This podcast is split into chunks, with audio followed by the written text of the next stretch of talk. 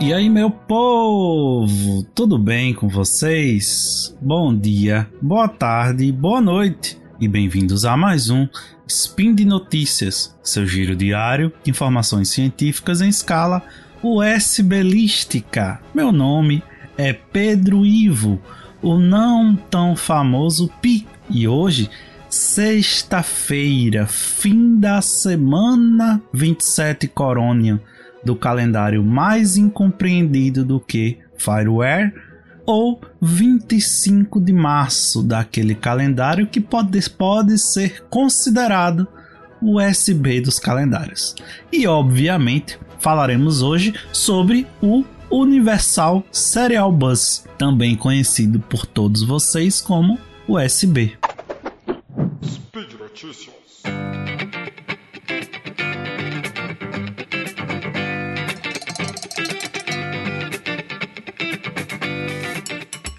Você está usando o computador nesse momento, com certeza absoluta estará usando no mínimo duas portas USB, certo? Aliás, vocês pegaram a década de 1990 até 2005 aproximadamente, em que tudo precisava ser conectado no computador, necessitava de uma porta específica, sejam as portas seriais utilizadas pelos mouses, teclados e coisas a mais, ou as portas paralelas, que eram bem melhores de se conectar do que o Wi-Fi hoje em dia pelas impressoras.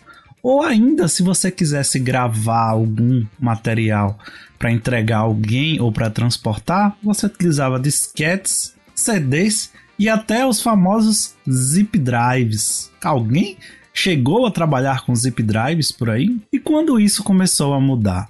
Com a chegada do USB. Claro que no Brasil demorou um pouco mais para chegar, mas ali no começo dos anos 2000 já chegaram vários equipamentos que eram conectados no computador por uma nova porta, a famosa USB, que depois começamos a chamar de USB. O Universal Serial Bus, lançado em 1996 pela Intel simplificou muito as coisas das conexões dos computadores.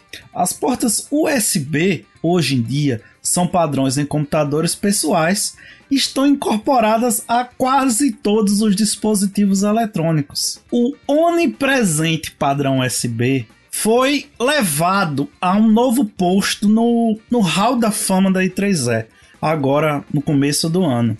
Ele foi nominado, né? Ele tem uma, e vai ter uma cerimônia dedicada somente ao USB nos próximos tempos. O Hall da Fama da I3E, ele é administrado pelo Centro de Histórias da I3E, que um dia eu ainda vou visitar, que deve ser muito interessante. E reconhece o desenvolvimento técnico excepcionais de equipamentos e tecnologias de todo o mundo.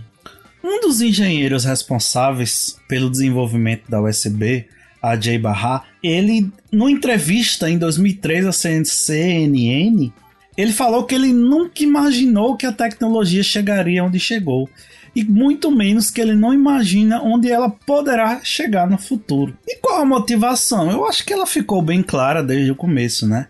Você precisava de alguma coisa para conectar no computador que fosse padrão para todo mundo, porque todo mundo desenvolvia seu tipo de conexão e todo computador deveria ter aquilo para você conectar a A ou a B. O problema é que o computador tinha um número limitado de portas de entrada e de saída, então ficava difícil você ter várias coisas de marcas e desenvolvedores diferentes. E você precisava de alguma coisa de uma tecnologia que fosse compatível com tudo e com todos. Você precisava de uma colaboração entre todos os fabricantes para se desenvolver um padrão que fosse igual a todos. E olhe que Barra já pensava nisso há muito tempo. No início dos anos 1990, ele teve a ideia e falou com seu chefe sobre um sistema de comunicação que fosse universal e plug and play, algo que o usuário não ia precisar ajustar, instalar, instalar drives e coisas do tipo.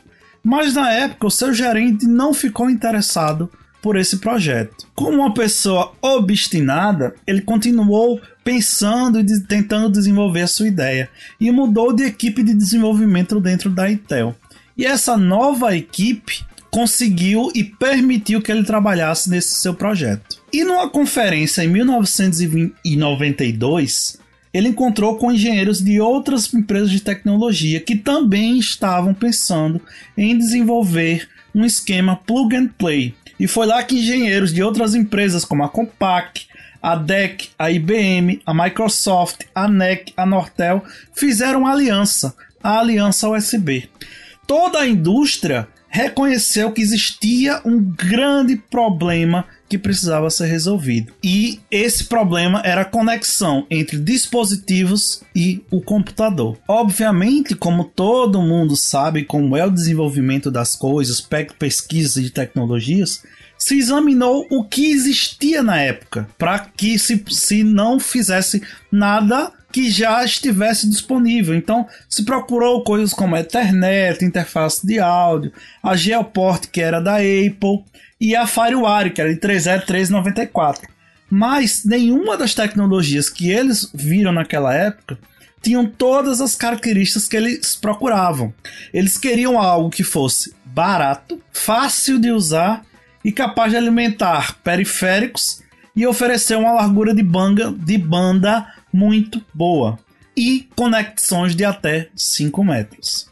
Uma das extremidades teria o conector A, que se conectava ao computador, o conector macho, e do outro lado você teria um conector B para se conectar ao dispositivo externo.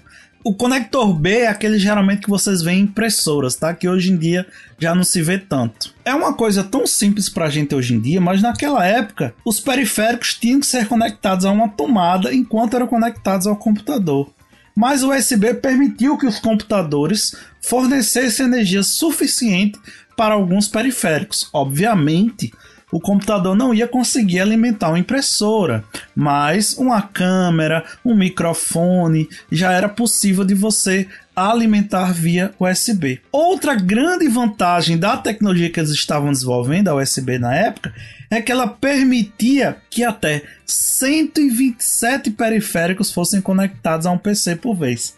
É óbvio que o, o computador não vai ter 127 portas USB mas você pode aumentar pela, pelo hub que você usa. Eu tenho um hub aqui no meu notebook, só tem duas entradas funcionais e eu uso para seis ou sete USBs quando necessário. E como eles chamariam essa tecnologia? Né? No inglês, eles pensaram no bus, né? Que o bus é um ônibus, né? Em português seria ônibus, que leva uma coisa de um lado para outro, né?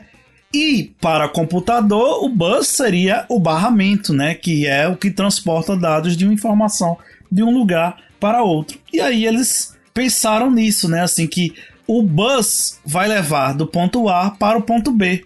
E o universal diria que ele pode ser conectado a qualquer dispositivo. Daí surgiu o Universal Serial Bus, porque também a comunicação era feita de maneira serial, né? Para quem não lembra, existem dois tipos de comunicação básica: a serial, que os dados são enviados entre aspas em cascata por um fio só, e conexão em paralelo, em que você divide os vários bits em linhas diferentes. Para quem não lembra, antigamente a porta paralela do computador era aquela bem grandona que tinham vários e vários fios, cada um mandava uma coisa. E a serial, no frigir dos alvos, você só tinha duas conexões, o TX e o RX, uma que enviava e outra que recebia. Em 1995, a equipe anunciou seu primeiro projeto, USB 1.0, com 12 megabits por segundo. Seria mais rápido que qualquer outra coisa que viria na parte de trás do computador. No entanto, a equipe encontrou um problema: os 12 megabits por segundo eram muito rápido para mouses, joysticks, teclados e outros acessórios que não usavam cabos blindados. Os engenheiros resolveram então o problema providenciando o USB 1.0, que suportava comunicações de 1.5 mega também. Essa abordagem com a velocidade mais baixa permitiu que os periféricos de baixo custo, que não tinham cabos blindados, pudessem também ser utilizados por essas portas. Então você deixava mais universal ainda. Em 1996 foi lançado o USB 1.1, que ele não ficou popular até 98, porque ele foi apresentado numa feira e nessa feira a Intel conectou 127 periféricos ao PC. Mas aí o engenheiro responsável pela apresentação foi muito, mas muito corajoso na época. Sabe por quê? Porque a maioria das coisas que ele conectou ao computador via USB eram impressoras e ele mandou imprimir várias coisas diferentes nas várias impressoras ao mesmo tempo. E elas todas elas funcionaram corretamente. Até agora eu não acredito nisso. Se eu tivesse uma máquina do tempo, eu voltaria nessa época só para ver tantas impressoras funcionando corretamente ao mesmo tempo.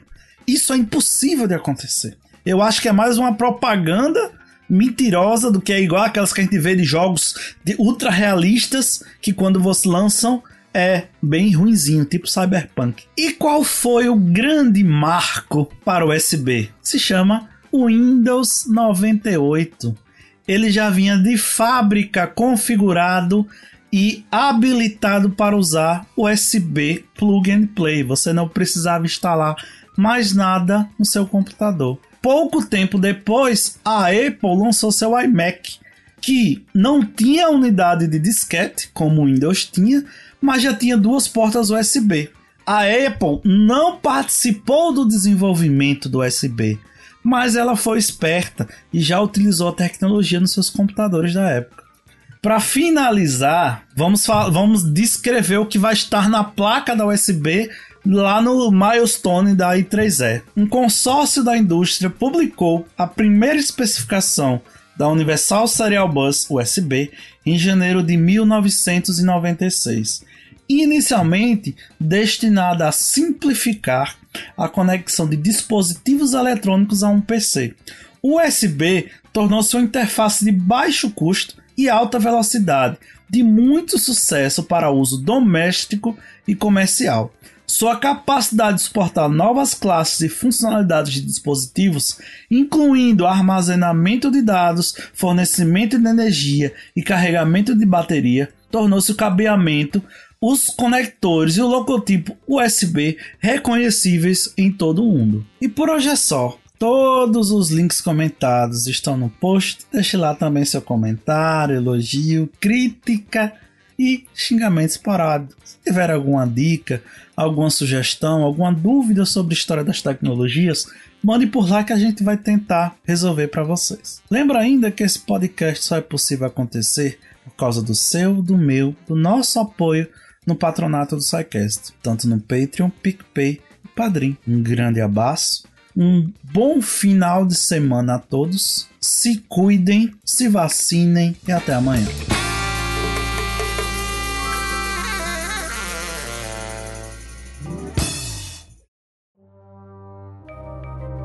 Este programa foi produzido por Mentes Deviantes. deviante.com.br